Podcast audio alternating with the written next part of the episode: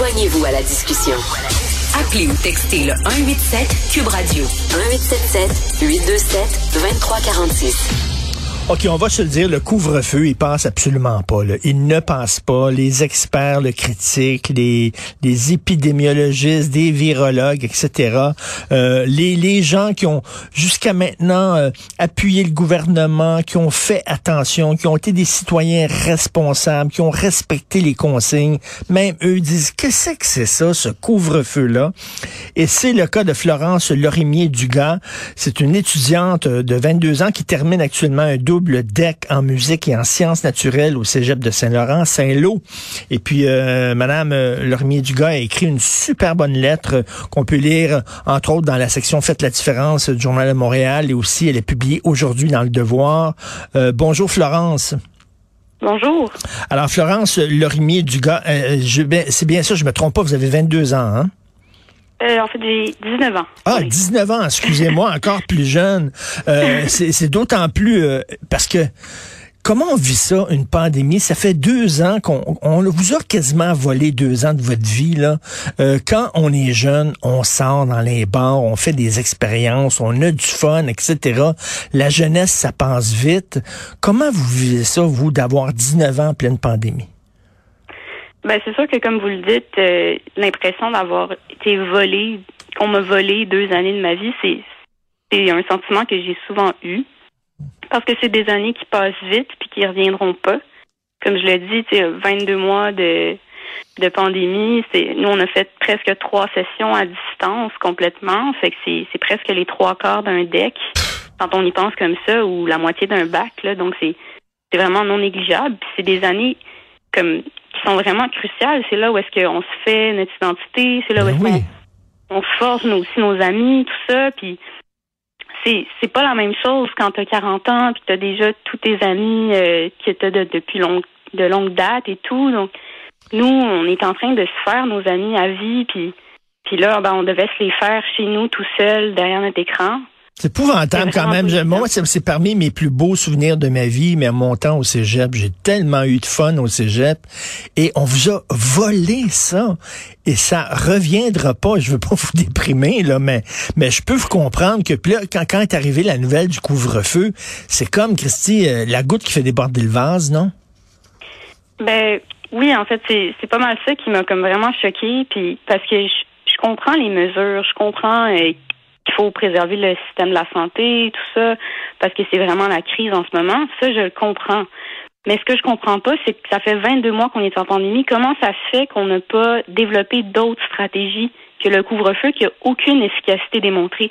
Comment ça se fait qu'on n'a pas écouté les experts? Parce que c'est sûr qu'on a développé d'autres stratégies comme euh, la ventilation des écoles, euh, comme euh, les autotests. Comment ça se fait qu'on se réveille maintenant? Il y a d'autres stratégies que le couvre-feu. Hmm. Mais on continue encore de choisir cette option-là, de choisir l'enseignement à distance, des, des mesures qui vont vraiment affecter les gens les plus vulnérables, dont les jeunes.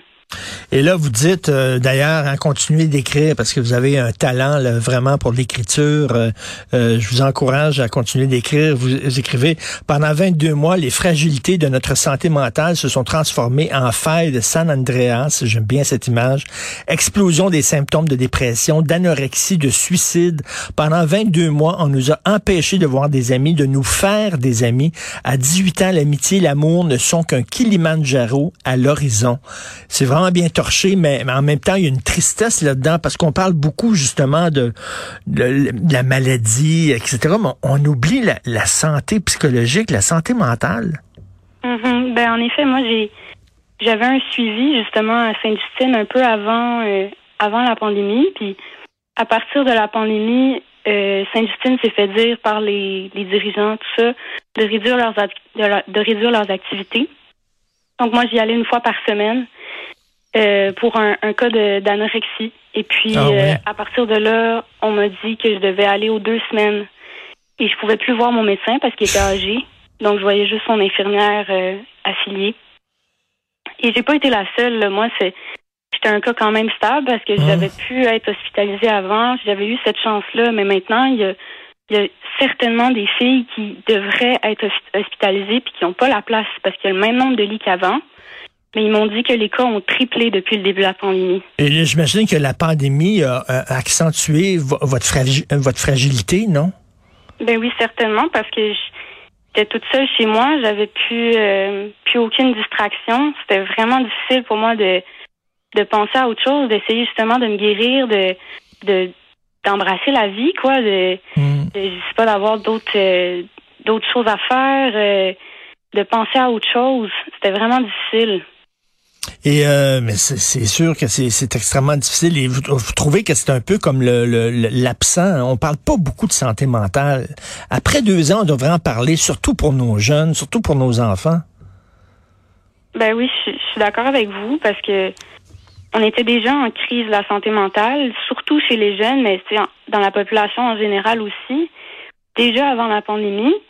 Puis ben là, la pandémie est venue juste comme exploser le besoin de la population pour la santé mentale, puis les, ressources sont encore moindres parce qu'on est tellement accaparé avec la COVID-19. Mais à un moment donné, je pense qu'il va falloir se poser la question collectivement, quand est-ce que les mesures de confinement vont être plus néfastes pour la santé mentale hmm. que euh, les, les, conséquences de, de la maladie elle-même. C'est vrai. je comprends qu'en ce moment, on est en crise, mais à un moment donné, il va falloir se poser cette question-là. Ben, tout à fait. Est-ce que le médicament n'est pas en train de faire plus de dommages que la maladie? Et ce que vous dites aussi, c'est mm-hmm. que comment ça se fait, on fait payer tout le monde pour une petite gang de récalcitrants qui sont pas vaccinés. Là, vous écrivez, les non-vaccinés, 10% de la population adulte représentent 50% des euh, hospitalisations. C'est eux autres qui engorgent le système de santé. Et là, vous dites, pourquoi vous faites pas comme l'Autriche et l'Allemagne qui s'apprêtent à rendre la vaccination obligatoire? Vous seriez pour ça, vous? Oui, oui, je serais pour ça parce que je pense que si le gouvernement voulait vraiment faire une mesure qui fait la différence, pas juste faire un couvre-feu pour se donner l'image qui, agit, mais qu'en fait, il agit pas vraiment. Il voulait vraiment faire la différence, puis régler, régler le problème, puis essayer de désengorger le système de la santé, ben ce serait la vaccination obligatoire, parce que c'est les gens non vaccinés en ce moment qui, souffrent le plus dans les dans les hôpitaux. Fait que je pense que ça pourrait certainement aider le problème. Je suis pas euh, experte épidémiologiste, mhm. mais euh, je pense que ce serait vraiment une action euh, concrète qui ferait beaucoup, beaucoup de différence puis qui permettrait après ça de moins confiner les gens. Vous, vos, vos, amis, en tout cas les gens avec qui vous, vous discutez par écran interposé, malheureusement, mhm. est-ce qu'ils partagent votre point de vue pas mal sur, la, sur le couvre-feu en disant ça passe pas là? Euh, sur le couvre-feu, c'est quand même euh, c'est divisé. Hmm. Pour l'enseignement à distance, c'est peut-être plus euh, on est peut-être plus contre les jeunes parce qu'on a vraiment on a vraiment souffert de ça. Ben oui, d'être isolé dans votre chambre et tout ça, c'est vraiment pas évident. Et vous savez, ces temps-ci, là, on critique ben ben gros les influenceurs qui sont allés dans l'avion là dans le sud puis tout mhm. ça bon on, rit d'eux autres et tout ça mais en même temps je me dis il y a quelque part dans moi en disant les jeunes ont le droit d'avoir du fun aussi là? Je sais que bon ils ont été imbéciles je veux pas parler d'eux autres mais en même temps tabarnouche que ça doit être difficile d'être jeune puis il me semble que laisser sortir la stime des fois puis avoir du fun puis faire des parties on a-tu le droit de faire ça quand on a 20 ans maudit? Ben c'est sûr qu'on aimerait ça, c'est sûr, mais je pense que il y a des choses comme les salles de spectacle. Je comprends pas pourquoi on n'ouvre pas ça. Les salles de spectacle, les gyms, euh, c'est des choses qui sont sécuritaires et qui nous permettraient de, de socialiser avec nos masques à l'intérieur. Bon, c'est c'est quand même relativement sécuritaire. Fait que ce serait facile comme ça de ben d'obtenir une porte de sortie là pour nous puis de de nous faire socialiser, d'aider notre santé mentale. Donc, d'apprendre à vivre avec le virus, hein, c'est plutôt que euh, se cacher puis se terrer tout le temps. Comment ça que les cinémas sont fermés? comprends pas ça. Aussi, ouais. Les salles de mm-hmm. spectacle, comment ça se fait? On peut pas aller voir une pièce au théâtre. On met notre masque, euh, on montre qu'on est doublement vacciné, puis le triplement vacciné. On montre notre mm-hmm. passeport sanitaire, puis vous pourriez avoir comme un semblant de vie, maudit. Ben oui, c'est ça, voir du monde. C'est vraiment juste ça qu'on veut, là. Ben oui, sinon nos, jeunes vont, vont péter aux frais, ben en tout cas complètement. Florence du gars, continuez d'écrire. Puis je vous souhaite, euh, découragez-vous pas, accrochez-vous, mais c'est vraiment pas facile et c'est c'est vraiment injuste pour les jeunes euh, comme, vous. Donc Florence Lorimier Dugas, euh, étudiante, vous pouvez lire son texte, allez sur le site internet Journal de Montréal, vous pouvez le lire dans Le Devoir aujourd'hui. Merci, bon courage. Merci beaucoup. Merci, Florence. Bye.